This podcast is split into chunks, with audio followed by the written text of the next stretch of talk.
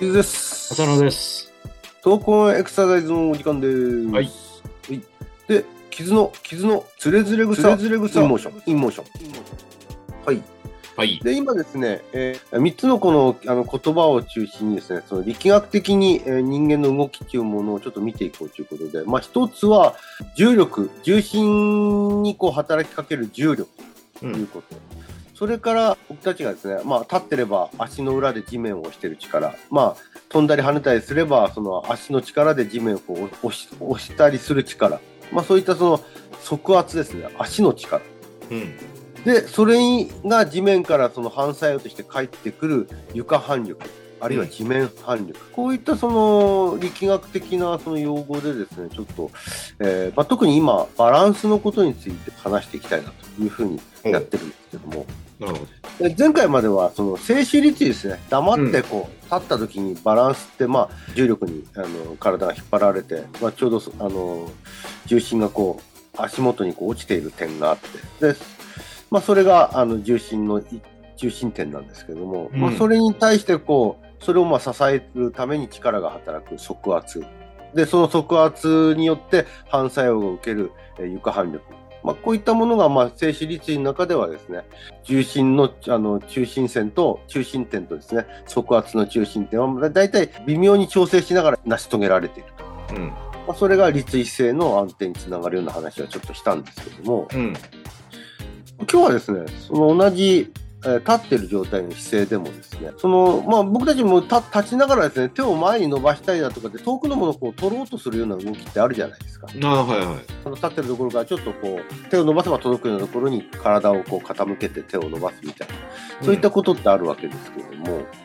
まあこういったただ黙って立ってるんじゃなくて、立ちながら何かの動作をしたときに、うんまあ、どうやってバランスをとってるのかっていう話をちょっとね、してみたいなと思ってはいます。はい。両足で立ってるとは、足の裏の外周をこう囲むように支持する土台っていうものがありまして、それがまあ、うん要は支持基底面って言われてるわけなんですけども、うん。この支持基底面内、えーの中に立っている状態であれば、黙って立っている状態であれば、その重心がその支持基底面の中に、まあ、落ちてはいるわけです。うん。で、その支持基底面に、まあ、あの、重心が落ち落ちるように働きかけているのが、まあ、足の力ですね。うん。足の力で、まあ、簡単に言うと踏ん張ることによって、立ってる姿勢を保持することができる。例えば、黙って立った状態で手を前にずーっと伸ばして何か遠くのものを取ろうとしたときにですね、ずーっとこのつま先の方に重心がこう、あの、移動していくわけですね。うん。前側の方に手を伸ばしたとすれば。うんで。そうすると、その前側に移動した重心をなんとかこう支えようとするために、まあ、足は、足の指は踏ん張りますよね。うん。踏ん張ることで、まあ、特につま先あたりが力が入って、踏ん張ることで、そこのつま先の方に、まあ、足の圧力が発生するわけですね、側圧が。あれは、やっぱ重心がそこを乗り越えて前に行き過ぎないように踏ん張ってるんですよね。だと思いますね。じゃないと乗り越えちゃいますからね。乗り越えちゃうもんね。うん、ずーっと前に倒れちゃう。うん、前に行くためのこの運動が始まってるわけですから、うんまあ、どうやって前に行かせるかというと、多分体を前に傾けてってるんだと思うんですけど、うん。まあ、そうすると、前に傾いた分だけ重心の投影点がですね、前側の方に移動してきますから、うん。でそこを、あのー、支持基点面からこう逸脱しないようにコントロールしているところが、まあ、足の指だっていうことにはなるわけですね。うん。うん。で、まあそうやってその側圧が力あの足の力によって圧力が発生して、それの床は反作用としての床反力が、まあ逆に後ろ側に体を押し返してくれると。で、逆にその力が強すぎちゃうと今度、かかとの方にまた戻っていっちゃうということが起きるんで、まあそこは揺り返しっていうんですかね、下がったらまた出てっていうようなことを微調整しながら目的の動作を、まあ例えば今手を前に伸ばすということであれば、まあ、目的の動作を達成しようとはしてるんだとは思うんですよね。うん。まあ、足、両足のその外周全域が支持基底面ですけども、ただそこギリギリまでですね、じゃあ、あの重心が移動していけれるのかというと、そこまでは移動できないんですよ、実際のところ。うん実際はその安定限界って言われてるような、それよりももっと小さい面積でしか、まあ、速圧中心の制御を行ってるわけですが、それでもその地域底面より小さい面積の中でしか、まあ、重心は移動できてはいない。うんで、その人によってバランスがいいだとか、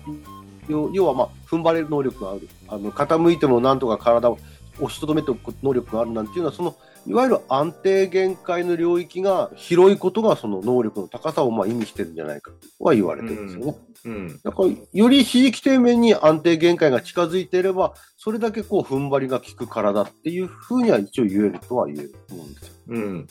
それはその安定限界ギリギリまで、えー重力の中心点をですね、持ってこれれるように、まあ、触圧で制御しているというふうに言える。つまりそれは傾きを知り、それを制御する足の力があるっていう、そういった能力を示してるんだと思うんですよね。うん。このような原理を利用してですね、あの見るバランスのあの検査っていうのが、まあ、あるんですよ。うん。まあ、代表的なものは、ファンクショナルリーチテストっていうのがあって、うん。普通に立った状態から手をですね、あの前へ伸ばして、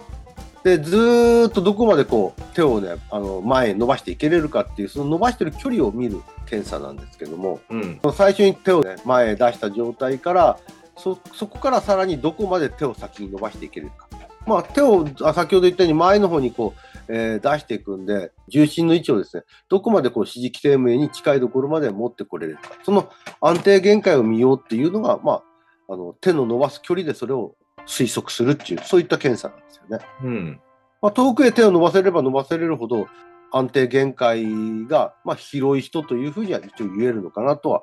言われてるんですけど。まあ、こんなような感じで、重心の位置と側圧中心とで、まあ、制御して、踏ん張る能力っていうのを、まあ、見る方法があるっていうのはありますね。うん。それただは、どういうあれがあるんですかね？踏ん張れますよっていうことですか？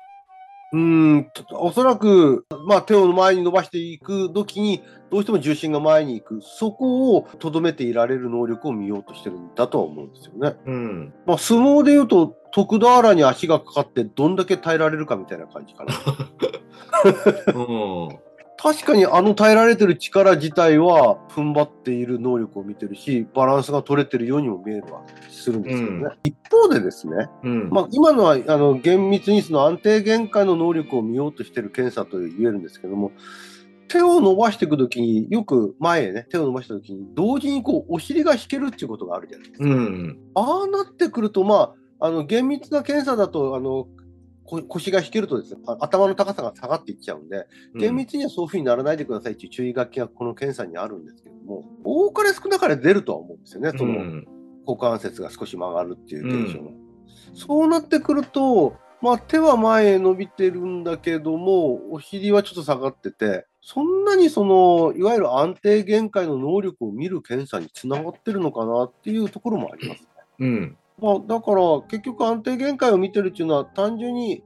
あの踏ん張ってる踏ん張りきれれる能力をまあ見てるけども、まあ、それ自体が例えばそのバランスが破綻することで生じる転倒っていうことに対するその説明につながるかどうかはまたちょっと疑問だなとは思う。うん。そうですよね。普通は前に倒れそうになったら足が前に出るのが普通の反応で、うんまずギリギリまで踏ん張ってるっていう場面っていうのは、その、いわゆるその相撲で言ったように、まあ特殊な場面、そうですね。まあスポーツ動作なんかによくあるんでしょうけど、そういうもの以外は日常の中では逆にギリギリまで踏ん張って倒れちゃったら意味ないですよね。うんまあ、よくね、あのハンマー投げだとか、あの踏みとどまるように頑張ってるってやりますね、最後のああ、線超えないようには出ちゃ、ね。あうん、出ちゃアウトだから、そうしてるんですね。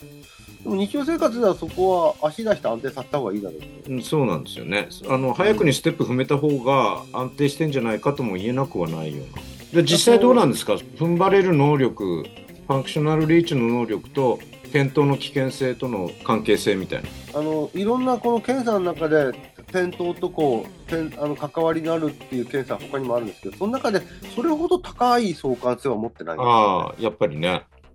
functional reach です。うんだから、あのよくバランス評価するときに、 functional reach test も含めたいろんなこう評価をワンセットでやるものはあるんですよ。うん。でもそれはファンクショナルリーチテストだけで転倒を予測するっていうのは、それほど精度は高くない。うん。むしろ、あの、転倒というのは、その、動的な場面で起きることに関しては、動的な運動検査の方が、転倒エピソードとの関連性はどうも高いようで、うん。歩行検査みたいなものの方が、どちらかというと、転倒との関連性の説明にはなってる方が多いですうね。ん。どんだけ踏みとどまってられるかっていうことは、どこまでその人間のバランス戦略っていうんですかね、うん。この転ばずにあのいられることを成し遂げる、そういった戦略と一要素だとは思うんですけど、うん。だからそうなると、その安定限界まで重心位置を引きつけていられることって、何を見ようとしてるのかなっていうところは少し考えなきゃいけないかも。まあ、ちょっ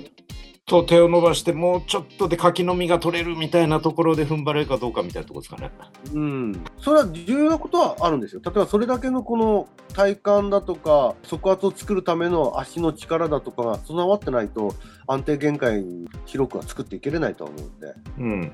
であるいはそのどこまでギリギリなのかのギリギリ感も理解、把握できてなきゃいけないんで、うん。傾き具合や筋の緊張力のあの変化だとか、そういったことをえー察知する能力、知覚する能力っていうのはやっぱりあの求められてはいるとは思うんですけども、うん。でも転ばないってそういうことだけじゃないですもんね。うん。今言ったように、あ指示起点面を新しく作っていくことで制御するっていう方法もありますので、うん。うん。まあそういう面で言うと力学的な視点から見て精査するとそのテストの意味合いというのはまたちょっと違ったものになってくるっていうところですかね。そう。厳密に言うと、安定限界がどこまで広くできれるか。重力の中心のところに対して側圧の中心をいかにこう近づけたところで踏みとどまっていられるかっていうところの意味合いだとは思うんですよ。特殊な状況における安定性みたいなところですかね。そう。うん。だからその重力の中心点がですね、そんなにこう安定化していることの説明としてそれが全部できれるかっていう保証にはならないと思うんですよね。うん。いろんなその人間のバランスっていうのを見たときに、まあ確かにその重心位置をいかに安定化させるかっていうのは大事だし、重心を移動したときに速やかにそれを制御できれる床反力っていうものが必要だっていうのがあるんですけども、それは真ん中にこうずっと重心位置があるだけでも安定はしてるわけで、うん。いかに真ん中に戻すかっていうことをあ早くできるだけでも実は安定するわけです。うん。例えば片足立ちになった時なんかでも、なった瞬間にいかに片足の起点面の中に瞬間的にその重心位置を保っていられるかっていうだけで安定するはずなんで、うん。何もこう、ギリギリまでこう、ふらついてる能力を、えー変えられるっていうことだけが片足立ちの能力を見てるわけじゃなくて、上げた瞬間に瞬時にあ片足の指示起点面の真ん中に重心を持ってこれれる能力が高ければ、まあ、それだけで安定するわけなんですね、そうですよね。踏ん張れる能力も大事だけど、まあ、それだけではバランスというものの制御系の説明にはまあならない、そういった印象をちょっと今回感じましたね。なるほど。ちょっと難しい話で申し訳ないです。今日はそんなところでしょうか？はい。はい許してください。はい。いえいえ。ありがとうございました。はい